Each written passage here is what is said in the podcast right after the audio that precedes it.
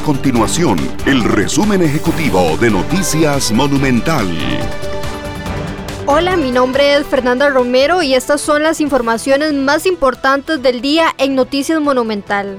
El envío constante de cocaína a Europa a través del megapuerto de Moín habría permitido a una presunta agrupación criminal obtener ganancias por más de 20 millones de dólares, los cuales se habrían invertido en la construcción de condominios, el cultivo de arroz y la compra de un motel en Alajuela. Un nuevo proyecto de ley busca sancionar los actos violentos como agresiones o peleas entre conductores, peatones o sus pasajeros que sean en carretera. Por ejemplo, se le daría potestad a la policía de tránsito para detener a quienes dificulten el paso de vehículos o movimiento de peatones debido a su participación en actos violentos.